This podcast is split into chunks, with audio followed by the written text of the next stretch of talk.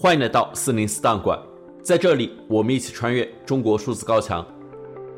近日，一段视频显示，有人比照着美国华裔学者、政治家、美国国务院国务卿政策规划办公室中国政策规划首席顾问余茂春的模样，造了一座跪姿塑像。这座塑像仿效南宋奸相秦桧跪像而造，在余茂春跪像上还挂着一个牌子，上面写着“当代秦桧，汉奸第一人，一九六二年出生，祖籍安徽，生于重庆，南开大学历史系毕业，公费留美，现美籍，美对华霸凌政策的背后操刀手，为美涉疆、涉藏、涉台等一系列恶毒反华出谋划策，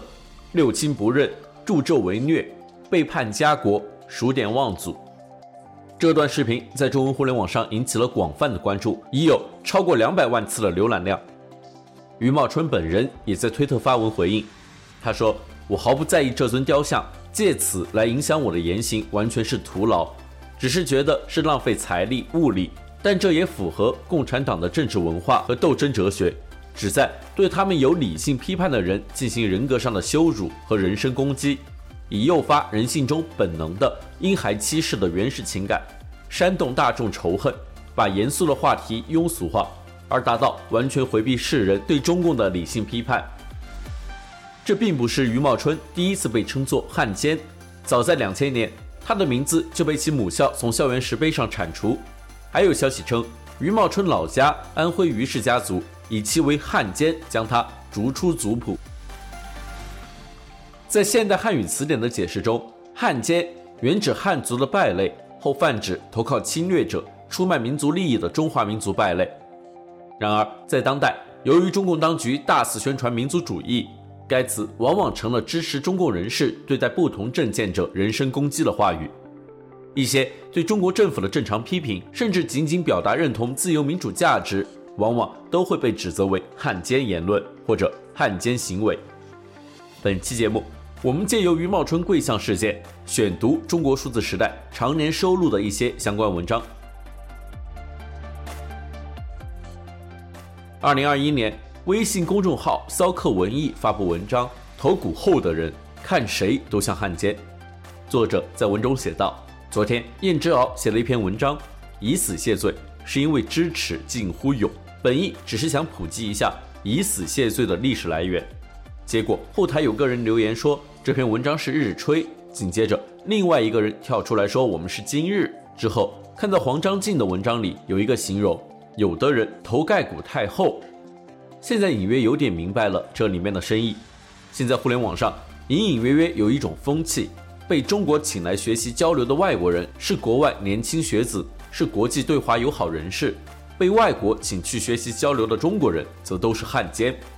鲁迅先生在许多年前担忧地说过：“引号，希望青年能把中国变成有声的中国，大胆地说话。”他说这个话的时候，恐怕没有想到，现在确实变成了一个人人有声的中国。只是有时候不该有声的人，声音过多的充斥了舆论空间。不但如此，如果按照今天某些人的标准，鲁迅、郭沫若、李叔同他们这一批在日本接受过教育的人，都会成为汉奸之余。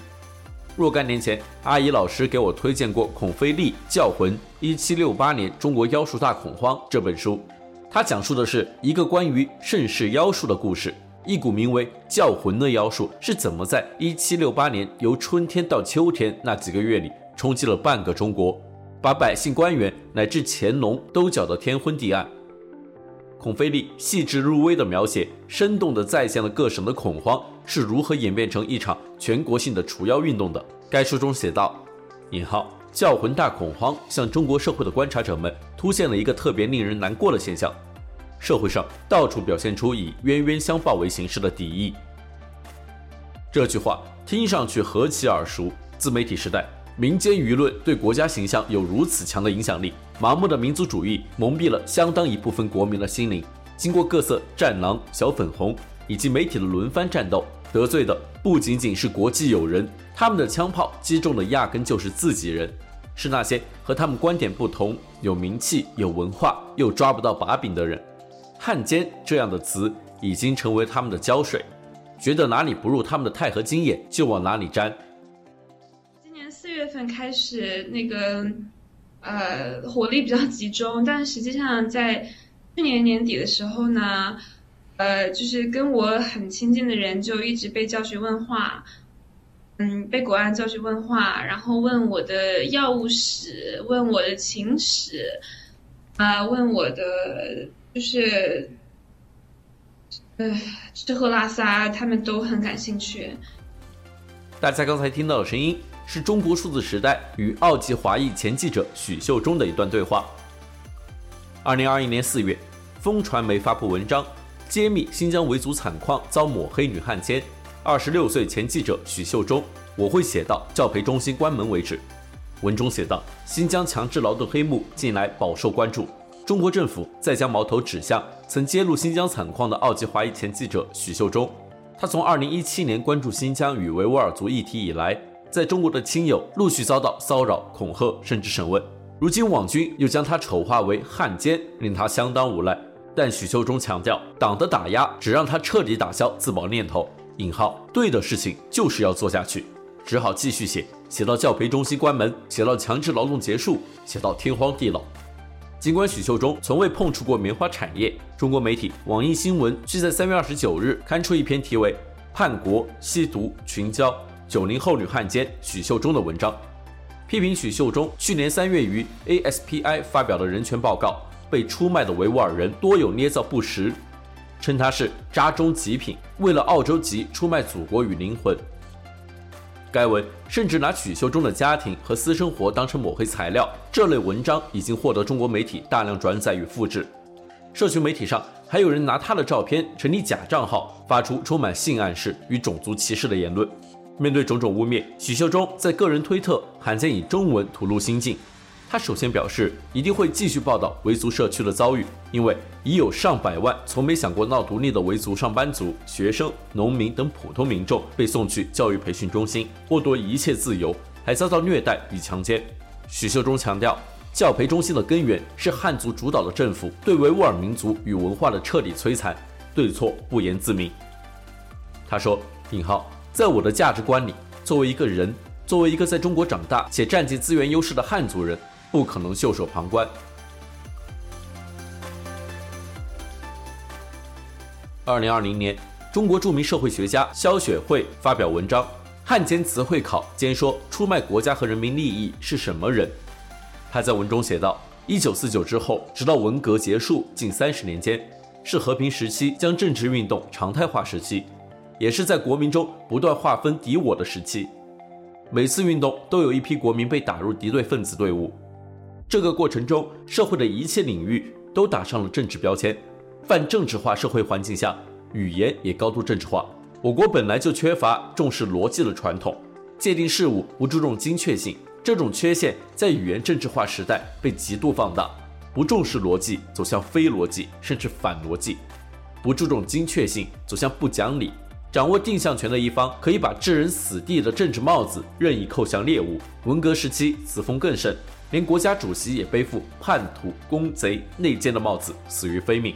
文革后，人们痛定思痛，反思文革，反思历来的政治运动。一九四九之后，整个社会泛政治化对人们思维特性、语言习惯的不良影响，也引起思想界的注意和批判性审视。扣帽风一度消停。遗憾的是，这个过程很短。有这样的条件和土壤，在抗战胜利六十年前后，沉寂许久的“汉奸”一词引人瞩目的重出江湖。在一帮人的渲染下，俨然和平时期的中国到处是汉奸。一个社会如果有人可以听凭自己好恶，对自己不喜欢的言论随意灌之以汉奸言论，对自己不喜欢的人随意扣汉奸帽子，还以此为由大打出手且不受惩罚，折射的是这个社会在道德法律方面的严重缺失。其间起作用的是社会生活政治运动化时期盛行的逻辑。只要把欲攻击的对象进行政治污名化，并为权势所默许，便取得不受法律和道德约束而对别人采取任何手段的权利。反过来，什么人一旦被打上敌对的政治标签，正常社会中每个公民可依持的法律、公序良俗的保护就失效了。可悲的是，这种逻辑在现实中很盛行，而且得到权力默许和纵容。这种逻辑的盛行也有很多土壤，因为。下面这种人太多，他们毫无最起码的政治常识，把国家跟政府混同，甚至跟政党等同。更荒唐的是，跟当权者等同。他们根本不在乎国家利益、人民福祉，而是以当权者的好恶来判断敌友、决定亲疏。这些人也闭眼不看国民的生存状态和权力现状，极端无视明末，既不承认国家批评和臧否国家领导人的权利，也无视规范公民之间关系的道德法律准则，乐此不疲地用“汉奸”这类词汇对别人进行污名化。而他们选取了污名化对象，一定是根据当权者的好恶。对真正出卖国家利益的、为当权者马首是瞻的人，大体上是不当一回事的。